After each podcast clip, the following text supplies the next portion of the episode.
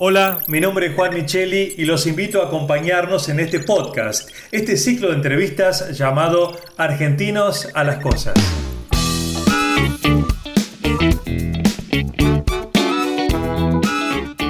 Argentinos a las Cosas es un espacio de reflexión para pensar los desafíos que enfrentamos como sociedad y así poder construir un país sustentable para todos en este siglo XXI. Esta es la propuesta de Argencom, la Asociación de Empresas Líderes de la Argentina del Conocimiento.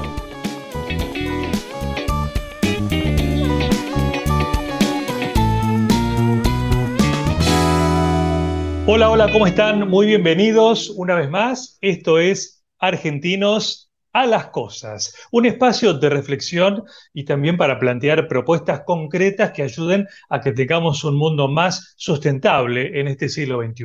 Esta es la invitación de Argencon, la Asociación de Empresas Líderes de la Argentina del Conocimiento. Y hoy vamos a dialogar con María del Chiopo. María es la directora de Recursos Humanos LATAM EYGDS y ya nos va a explicar esta sigla en inglés. Hola María, ¿cómo estás? Hola, ¿cómo estás? Buenas tardes o buenos días. ¿Cómo están todos? Bueno, gracias por tu tiempo, ¿eh? De nada, por supuesto. Acá contenta de estar acá con ustedes. Perfecto. Bueno, la TAM, porque eh, sos responsable de recursos humanos en América Latina. Contanos GDS. Bueno, la empresa EY, por supuesto, ¿no? Sí, EY es una, una firma de servicios profesionales de las llamadas Big Four y el centro de servicios es el Global Delivery Services, es un centro que presta servicios de valor agregado a todas las eh, firmas de igual en el mundo. Perfecto, es una firma eh, multinacional es o global. Es una firma multinacional, claro, como se dice exactamente. Ahora, Exacto. Y yo estoy a cargo de, eh, actualmente hay nueve centros de servicios globales y yo estoy a cargo del de Argentina y el de México. Bien, y es una firma que da servicios de varios tipos, eh, de finanzas, por supuesto, ¿qué más? ¿Asesoran en negocios? exacto, asesoran en negocios en todo lo que es consultoría de todo tipo, todo lo que tiene que ver con eh, merge and acquisition, es decir, compra de, empresas o división de empresas, lo que tiene que ver con auditoría, todo lo que tiene que ver con la consultoría en tecnología, todo lo que tiene que ver con el manejo de impuestos de todo tipo, impuestos individuales o impuestos de las empresas, eh, con lo cual dentro de lo que es eh, el GS en específico, tenemos una población eh, entre bilingüe y trilingüe porque prestamos servicios a todas partes del mundo. Están en varios países y ¿cuántos suman en total los integrantes de la compañía? Los integrantes de lo que es el centro del GDS somos alrededor de 70.000 empleados, que están en distintos centros que prestan servicios ah. a las firmas de todo igual. 70.000. ¿Y en América Latina, María? En América Latina, en lo que es Argentina y México, hoy estamos alrededor de 3.000 personas. 3.000 personas. ¿Qué trabajan desde Argentina y México o que son de Argentina y México? Que ahora hay una, hay una distinción. Claro, tenemos en Argentina, mayormente son eh, argentinos, pero tenemos alrededor de un 10% de personas que viven en Argentina, pero que son de otros países. Claro, y en, lo que es México también está alrededor de 300 personas que también podemos tener un porcentaje más chico también de extranjeros, pero están sentados ahí prestando servicios a nivel global, principalmente Estados Unidos, Europa o Latam North. Claro, claro. ¿Cómo ha cambiado el vínculo de los empleados con las empresas en los últimos años y sobre todo con la gente más joven? Vamos al nudo de tu trabajo, que como directora de recursos humanos tenés que lidiar no solo con lo que pasaba, antes era, viste, como que el tema de la puntualidad, el horario, el franco compensatorio, estoy hablando de recursos humanos de hace décadas. Ahora, esto cambió todo que si ficha, que si no ficha, ¿no? Este, las vacaciones. Eh, ahora el control o el manejo del personal, ¿por dónde pasa, María? Exactamente, ahí traes un buen punto, ¿no? Quizás antes hablábamos de, o cuando yo me acuerdo estudiaba, hablábamos del contrato psicológico que uno establecía con, las compañías, ¿no? Y hoy hablamos más eh, del propósito, qué propósito tiene cada uno y cómo eh, tu propósito puede conectar con el propósito de la compañía. Y en eso igual tiene una, estrategia muy fuerte.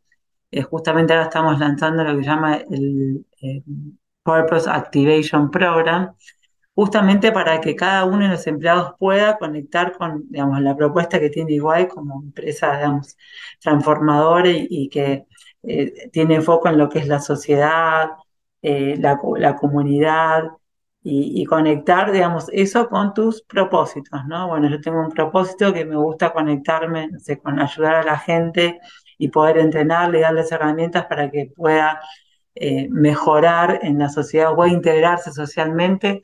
Bueno, ese propósito puede hacer eco perfectamente en la propuesta que tiene igual. Entonces, tratar de buscar ese equilibrio en conectar esos propósitos, ¿no? qué, ¿Qué sentido le encuentro a veces a mi trabajo y a mi tarea?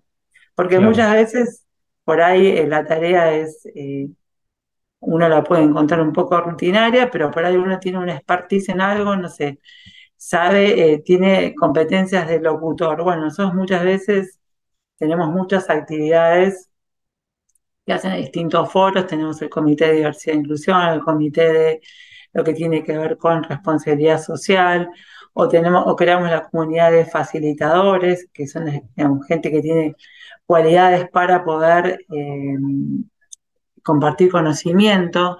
Entonces, bueno, mira, vos te gusta, tenés muy buena voz de locutor, bueno, podemos hacer justamente podcast o podemos hacer una sesión, eh, entrevistar a alguien y utilizar tus cualidades. Bueno, vamos buscando eh, que, también cada uno pueda construir, eh, digamos, su, su, trabajo y amoldarlo un poco, uniéndolo con su propósito, ¿no? Y por supuesto, bueno, el objetivo que tiene la compañía. Es todo un cambio de época, porque antes el recuerdo que tengo es que eh, la gerencia de personal era muy verticalista y ahora parece que es más horizontal, que se escucha más al, empleado, al trabajador, como contás vos, se escuchan sus proyectos, sus deseos, porque si no, también los chicos hoy, algunos se dan media vuelta y buscan otra empresa, o no, no es así, no pasa.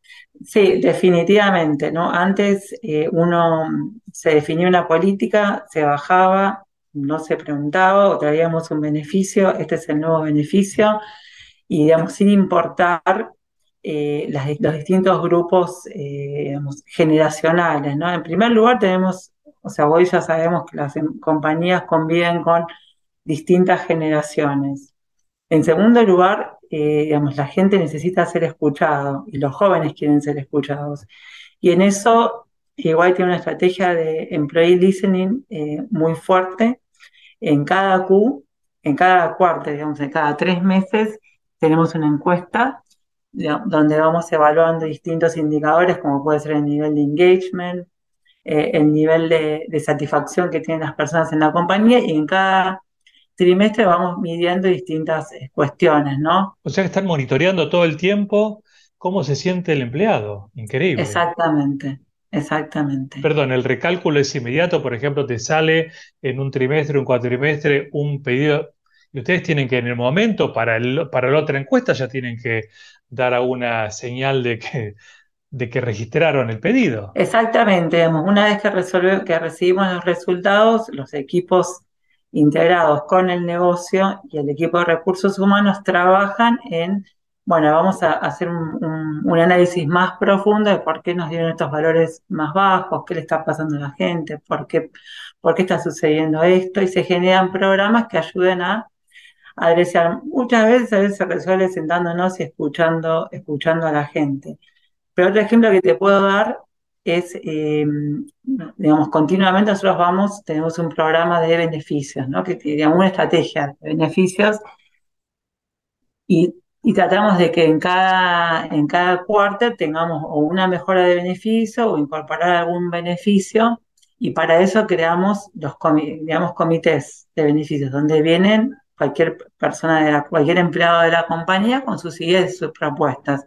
Se escuchan, se analizan, nosotros traemos información del mercado en función del presupuesto, las condiciones que se pueda, el tipo de compañía que tenemos, pero ellos tienen voz y voto. Y a partir de ahí generamos, digamos, creamos las propuestas, digamos. Ya no vamos más a que en el laboratorio, como era antes, como decías, en el laboratorio de talent, se sentaba el equipo de talent, le daban el presupuesto, bueno, impongamos estos beneficios que nos parecen que van a estar buenos. Hoy ya no, hoy obviamente vemos el mercado, vemos la competencia y escuchamos a nuestros empleados.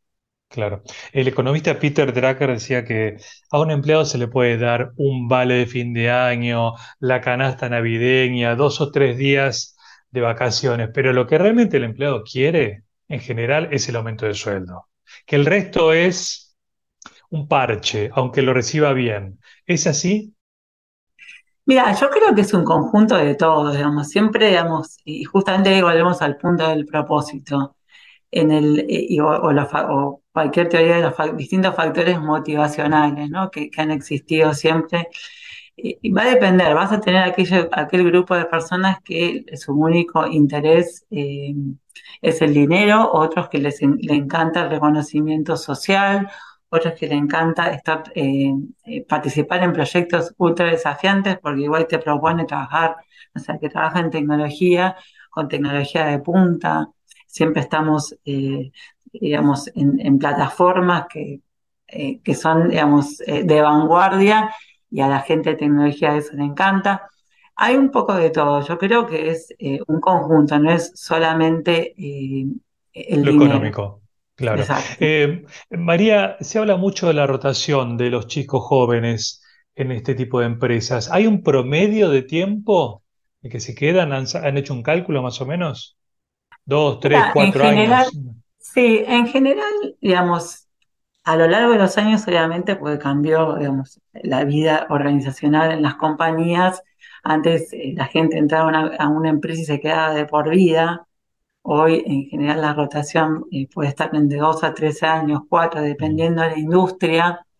Pero bueno, y obviamente dependiendo en qué momento de tu carrera estás. Vamos a ver que en, los jóvenes están más en la etapa exploratoria, entonces son los que se mueven más, pero a partir ya de, los niveles más de supervisión en adelante, y quizás también está asociado a tu ciclo vital, tiende a estar más la estacionalidad. La ventaja que a veces que tenemos acá en Iguay es que tenemos muchas posibilidades de desarrollo de carrera. Entonces la gente dice, bueno, ya cumplí un ciclo en este sector, me quiero mover a este otro o, quiero meterme en este otro proyecto. Bien, antes era, había requisitos esenciales, un título, dos, eh, algún curso. ¿Qué, se requiere hoy para entrar en una empresa tecnológica? Eh, digamos, en, en, en EY, en específica, en concreto, en el, en el, centro donde manejamos nosotros, es fundamental el idioma porque trabajamos obviamente para afuera. Sí. Pero después va a depender de cada, de cada función o de cada rol. Por lo general, estudios universitarios en curso o, ya haberse graduado, también la experiencia o cierta especialización. Eso también va, y también mucha gente que se fue, sobre todo en tecnología, pasa que la carrera, viste, la van haciendo de manera más despacio porque enseguida entran al mercado laboral, pero tendemos al mercado profesional. Bien, y con, respecto a inglés, me gustaría si puedes aclarar, porque antes era, estaban, viste, los, están todavía el TOEFL, el Certificate, ¿se requiere ese, e, e, ese, eh, ese diploma en inglés o, el inglés es una charla con ustedes? Mira, hoy la tecnología avanza y nosotros tenemos una tecnología que directamente em, eh, toman test online y además en la conversación, no solo tienen la conversación en inglés con los entrevistadores a nivel ah. local y a nivel regional, y muchas veces eh, esa conversación se graba y puntea, pero básicamente no es tanto por el puntaje, dependiendo la, eh, dependiendo la, la, unidad de negocio. Hay unidades de negocios que son más exigentes y nos piden, queremos que sea un C, un B o un A, las calificaciones internacionales. Y hay otras que no. Si es una persona que puede desenvolverse para poder tener reuniones constantemente, ya sea reuniones de trabajo o reuniones técnicas, pero básicamente el centro es un centro bilingüe y ya hoy te puedo decir trilingüe. Nosotros tenemos gente francés, portugués, alemán, italiano. Claro, tal cual. Eh, María, eh, tengo esta consulta para hacerte, eh, que es muy técnica, vos la sabes. El job crafting. ¿De qué se trata este término el que se escucha cada vez más? Mira, era un poco lo que comentaba al principio, ¿no? Es esta posibilidad de que uno pueda en un punto eh, ir armando su trabajo, ¿no? Uno siempre tiene por definición un, un, un, un rango, un rol, el job description, donde dice qué es lo que tenés que hacer, pero después uno va construyendo su rol y le va poniendo los ingredientes eh, propios de cada uno y donde ahí conecta un poco su propósito, ¿no? Digamos, como yo decía antes, si uno tiene el alma de la enseñanza porque le encanta, bueno, voy y me meto también en los grupos que de los facilitadores. O a mí me encanta la pasión de lo que tiene que ver todas las acciones que están vinculadas con la diversidad e inclusión. Bueno, tenemos mucha gente que no solo hace su trabajo, sino que le dedica muchas horas a todos esos proyectos, porque siente que conecta. Le va poniendo esos ingredientes donde puede buscar algo que le genere satisfacción. María, hay mucha competencia de talentos, en empresas que se sacan este, personal eh, es común, tengo entendido, que por ejemplo en la plataforma LinkedIn este, se conectan con personas que están en otra empresa para tentarlos. ¿Está pasando esto en las empresas tecnológicas? En general, eh, mira, hoy el mercado está cambiando y todos lo sabemos, la macroeconomía y la microeconomía está marcando un mercado más eh, estacionado. La guerra del talento existió siempre y, tuvo sus picos, ¿no? Y quizás las niche skills son las, las skills que todavía eh, se pelean entre las compañías, pero me parece que el foco en lo que uno, el otro día estaba leyendo un artículo que hablaba de las staying interviews, ¿no? Cómo desarrollar a los líderes esas conversaciones que hacen a, a, conectar más con la gente para para que no sucedan estas cuestiones, ¿no? De que la gente desee buscar su, o completar su propósito eh, en otras compañías. Entonces también trabajamos mucho en eso, ¿no? En, generar ese canal de, ida y vuelta con, de conexión con la gente. Claro. Em, ahora te voy a pedir una definición un poco más personal por tu experiencia. Sos psicóloga, ¿verdad? Este, ¿Trabajás en selección de personal desde hace cuántos años? Mira, hoy ya no, ya no hago selección. No, no, pero, pero lo hiciste, digamos, ¿no? Sí, lo hice, lo hice durante muchos años. Muchos años. Entonces, ¿vos tenés esa sensación cuando entrevistabas a alguien o ahora como directora ves a alguien, más allá del título, la experiencia, ¿vos notás una persona que tiene algo más? Este, ¿Se siente eso? ¿Se percibe que hay una, persona que va a hacer carrera, que tiene un talento particular, ¿vos lo podés como olfatear? Sí. Mira, en mi experiencia de antes cuando hacía recruiting eh, y hoy eh, me acuerdo un, un libro que yo me conectaba mucho con headhunters y que te decían que en los primeros 15 minutos eh, uno más o menos puede tener una primera impresión de cómo va a ser el desarrollo del perfil de esa persona. Eh, después, bueno, esa, esa percepción puede ser errónea o no, y uno después tiene que dar la oportunidad. Eh, pero bueno, el talento uno lo va detectando, digamos, ya a veces, a veces lo ves enseguida dependiendo de la persona, pero, pero sí, yo creo que hay posibilidades de detectarlo. ¿Y qué, qué te gusta a vos de, de, un, de, un, de un empleado más allá de lo que te digo de la formación? ¿Qué valoras? Como le digo siempre al, equipo, eh, es la curiosidad constante y permanente. El, digo yo, la mentalidad del growth mindset, ¿no? Esa, sería? es la mentalidad de, crecer, de crecimiento. De crecimiento, de levantar la mano. Y yo a veces les digo, asigno, muchas veces asigno proyectos que son, quizás no son los más divertidos, ¿no? Es un, no sé, controlar que se pague bien la factura, no sé, por ejemplo. Sí, sí. Pero yo les digo, que vos tengas que sostener un proyecto por un tiempo, conectar a personas que no reportan a vos, lograr el éxito, lograr que los otros hagan y sostener un proceso que a veces no fue muy divertido, te da todas las herramientas para después tener que lidiar, manejar un área, transitar momentos en el trabajo que muchas veces te pasa, que el trabajo no siempre es 100% divertido. de poder acompañar a la gente a transitar esos momentos y siempre hay una oportunidad de aprendizaje. Yo lo que les digo, en cada momento siempre uno aprende y se lleva algo. Me quedan dos cortitas, mira.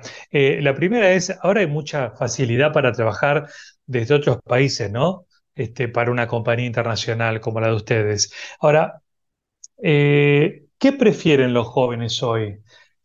¿Estar, por ejemplo, en Argentina o en México, vivir en su país y trabajar para el extranjero o directamente ir al extranjero? Mira, acá de nuevo, no quiero generalizar, eh, pasa un poco de todo. Eh, las propuestas que tiene Iguay eh, es eh, poder, eh, justamente, tiene lo que nosotros llamamos el, Mobility Program.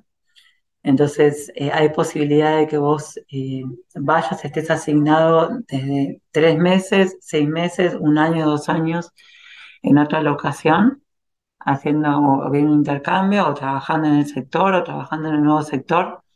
Esas posibilidades existen. Entonces, hay, hay, hay, de todo, hay gente que, prefiere no, más estar acá a nivel de su país y trabajar para afuera, y hay otros que se animan al desafío. Tenemos muchas personas que es su primer trabajo en una empresa multinacional y su primer viaje, su primera asignación, eso les, brinda una súper experiencia. Esa posibilidad está, entonces ahí hay como el abanico para todo tipo de, de propósito, ¿no? Como decíamos al comienzo. Bueno, y la última es eh, con tu experiencia. Vos sos director o un área clave. Los directores, se me ocurre, tienen que mirar un poco hacia adelante, ¿no? Pensar el futuro, imaginarlo medianamente.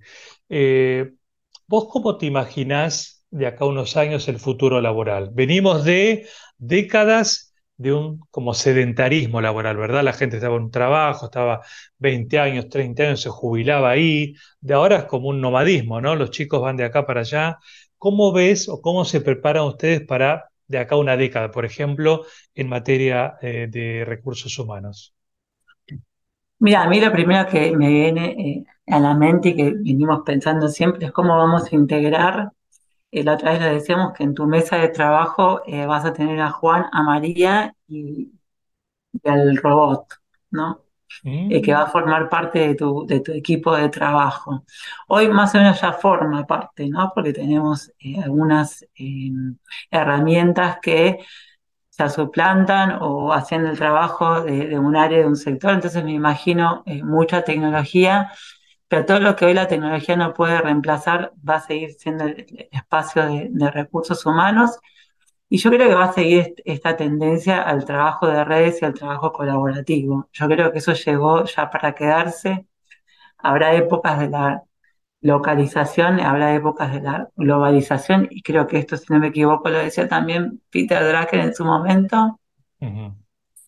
Em, pero la tecnología definitivamente, así como lo estuvo marcando siempre, eh, va a atravesar mucho más las formas de trabajo y el futuro de trabajo y desde ya en cómo poder acompañar eh, recursos humanos al negocio en esta transformación. Qué bárbaro, ¿eh? las películas del futuro las tenemos acá nomás, la ciencia ficción acá a la vuelta. bueno, María, sí, sí, sí, la verdad que un, gusto escucharte, muchas gracias por tu tiempo, por, por tus conceptos y bueno, una vez más, gracias. Y por supuesto, gracias a todos ustedes por acompañarnos. Hasta la próxima.